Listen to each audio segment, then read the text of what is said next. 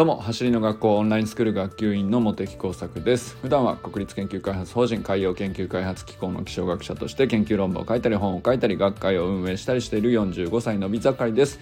今日は競争性と創造性がスプリントのトレーニングの中になんか大事かなと思って、えー、話してみたいなと思っております。えー、本題に入る前にお知らせをします。YouTube チャンネル走りの学校では毎週月曜日水曜日金曜日の20時今日の20時もまたアップされますのでよろしくお願いします。最新の動画がアップされますので、えー、毎回ね楽しみに見ててくださってる方はねあの本当にありがとうございます。そしてですねチャンネル登録者11.8万人ですがまだまだ伸び盛りですので、えー、必ずチャンネル登録と動画へのグッドボタンそしてえー、見る前にコメントバモスでよろしくお願いします。先日ね僕の、あのー、質問コメントがねあの全然知らなかったんですけど動画の Q&A コーナーで、え、取り上げてもらいましてなかなかねあのやっぱり見返しましたけどいい動画になったんじゃないでしょうか。我ながらいい質問しましたね。やっぱりあの悩み多いんじゃないですかねっていう感じでハムストリングスのお悩み相談という結果あのいいコンテンツになったんじゃないかと思います。さて、えー、今日なんですけど、えー、競争性と創造性っていうのはね、あのー、スプリントトレーニング始めて1年半やってて、うんと、僕が一番最初にスプリントのトレーニングを始めて楽しいなって思ったのはあのまあ普通かけっこってみんなと競争して他の人よりも速くなるっていう競争のイメージがあの僕も小さい頃そういうイメージで捉えてましたし、まあ、普通そっちじゃないかなと。でオリンピックでもね1位2位3位っていう風に順位がつきますしやっぱりそっちのイメージが強いかなと思うんですけどあの僕が走りの学校で去年から始めた時になんでハマったのかなと思い返すとやっぱりそっちじゃなくて競争して勝つ負けるっていう話よりもあの創造性だなというふうに思ったんですよね。これまさかスポーツとかその中でも圧倒的に競争性のイメージが強いスプリントにおいて、えー、まさかね創造性を感じるっていうのはそこに僕はね自分がすごく意外で面白いなという驚きを感じてハマってったんじゃないかなっていうところがあるんですよね。で創造性っていうのは何かっていうとあのまあ何て言うか自分の裁量でとてもクリエイティブに、えー、試行錯誤して、えー、作り上げる何かですよね。だから必ずその自分の自由度があって自分の軸というか自分の価値観にに従ってでなおかつその先人の知恵みたいなものは当然、えー、活用した上でっていうようなで合理性を追求してみたりとかまあ面白さを探してみたりとか、まあ、そういうところをね創造性っていうんじゃないかなと思うんですけどこれまさにその走りの学校のスプリントトレーニングメニューっていうのはもうその塊だなと思うんですよね。でそれをあのなんか本当にさ始めて半年ぐらいですけど全然その走るタイムなんて全く測らずにですね 自分が何秒かも知らないまんまそのベースポジションから始まりベースポジションホップやってアンクルホップやってベースポジションホップスイッチやってミニハードルやってサイクリングやってみたいなでその各種目をいかにちゃんと行うかっていうことにこうフォーカスしていたんですよね。でなるほどやっぱりそのフォームが美しいってこういうことかみたいなのを、動画で撮影して何度も何度もやり直してみたいな。あのそれって何て言うんですかね。その彫刻みたいなものだとすると何度も削り直して削って削って磨いて削ってみたいな。なんかほんとそういう感じに近いなと思ったんですよね。で、まあ、彫刻とまた違うのが一回きれいに作ったはずなのにまた元に戻るっていうね。あの それが難しいとこなんですけどでもまああのー、少なくともね自分の長年本当に染みついてしまっていた良くない姿勢をあの少なくともねある程度矯正することができたのはやっぱりそこまでやったからかなっていう。で姿勢をまっすぐにするっていうことに創造性が潜んでいるなんていうのはね本当に面白いなと思いましたね。そのどうしても顎が前に出てしまう。でそれは何なのかが結局よくわからない。引いても引いても前に出てきてしまうって。い うこれ何なんでしょうねっていう。でその顎ばっかりに注目してるんだけど要するに、えー、原因は骨盤の前に立てるような、うんと、ほんのちょっとしたあの意識の差だけで背骨を伝わって、えー、首の骨がこう前に倒れるっていう結果として顎が前に出ているように見えるっていうところがですねですねあの動画には映り込むわけですよね。だけど腰骨の辺りとかっていうのはそのはっきりと角度が判別つかないのでずっと分かんないわけなんですけどあのまあそれをねこうかなこうかなって言っていろいろ試行錯誤してちょっとずつ削って直して削ってってやって作り上げていくみたいなあの本当にこれがね苦労した分だけ面白さを感じていた部分かなと思いましたね。で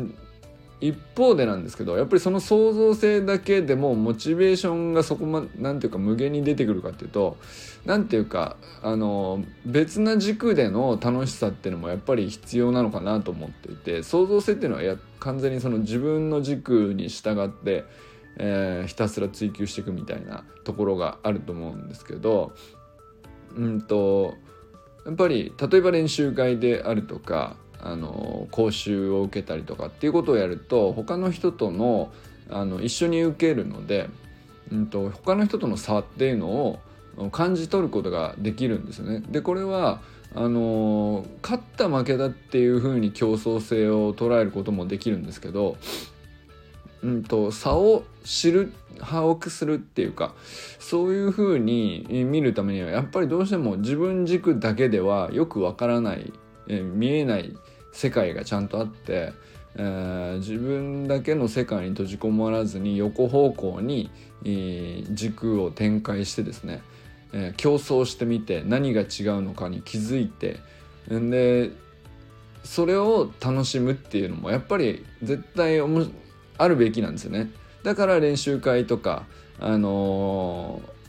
こんなに盛り上がるんじゃないかなと。で講習会に行っても別に用意どんでタイム測るとかあんまりしないですけどやっぱり明らかにそのうんとフィジカルが強い人はどんどん良、うん、くなっていく中で、えー、自分のフィジカル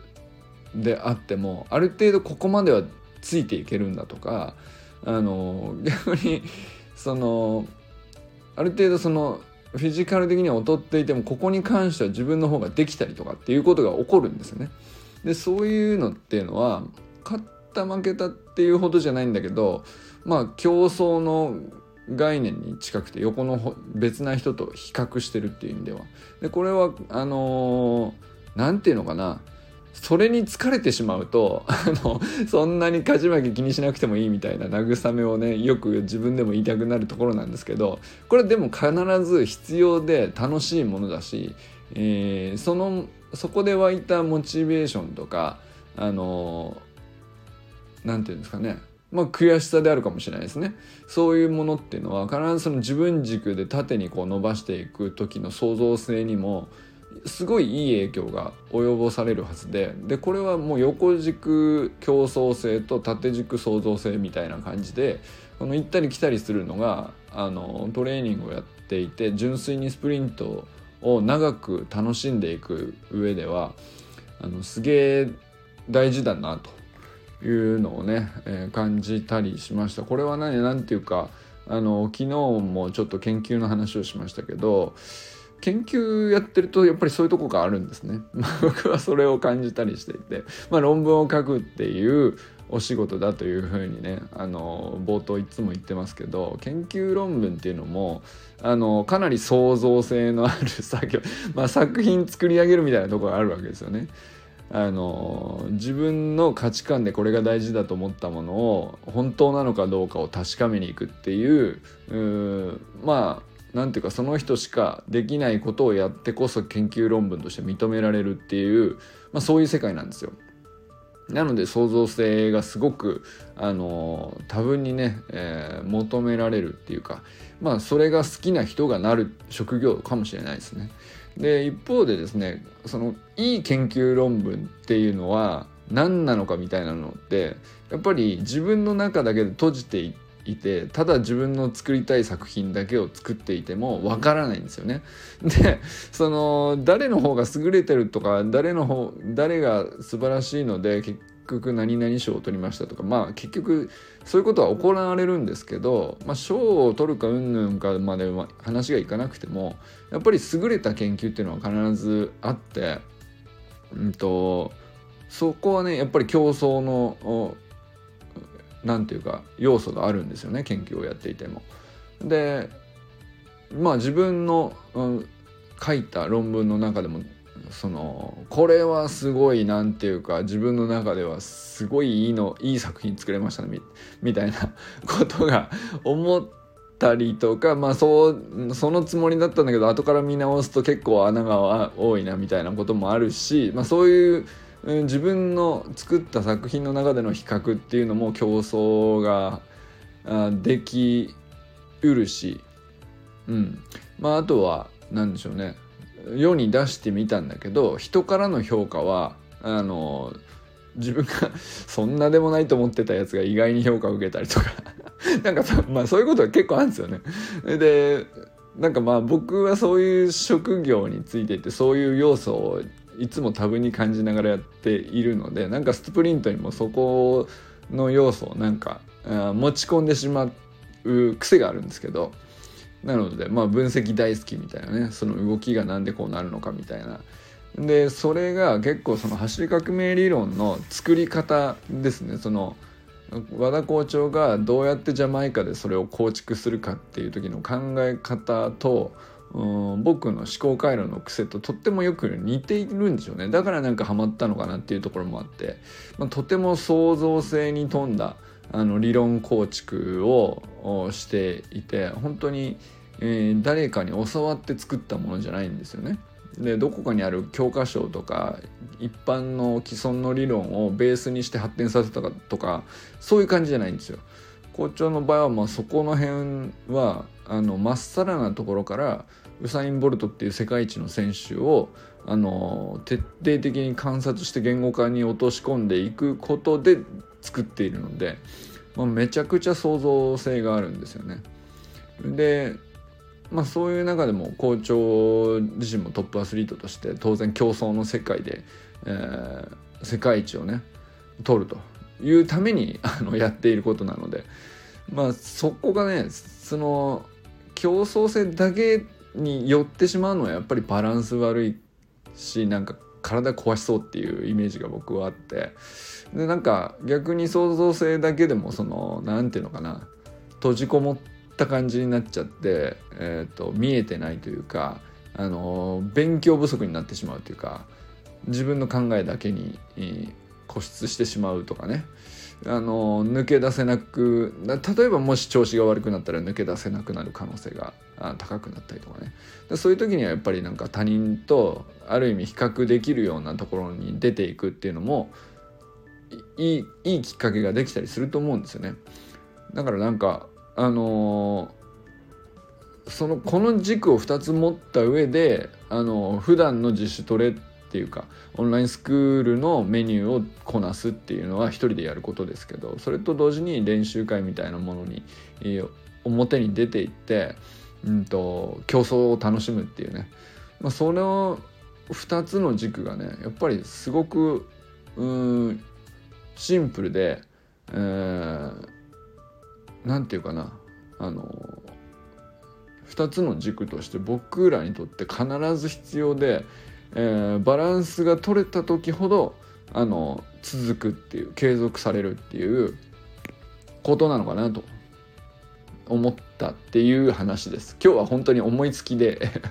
このままあのー、話していますけどまあなんかねあのいろんな作業してたまたまこういうことを思いついたのでそんなことを喋ってみました。ということでこれからも最高のスプリントライフを楽しんでいきましょう。 Vamos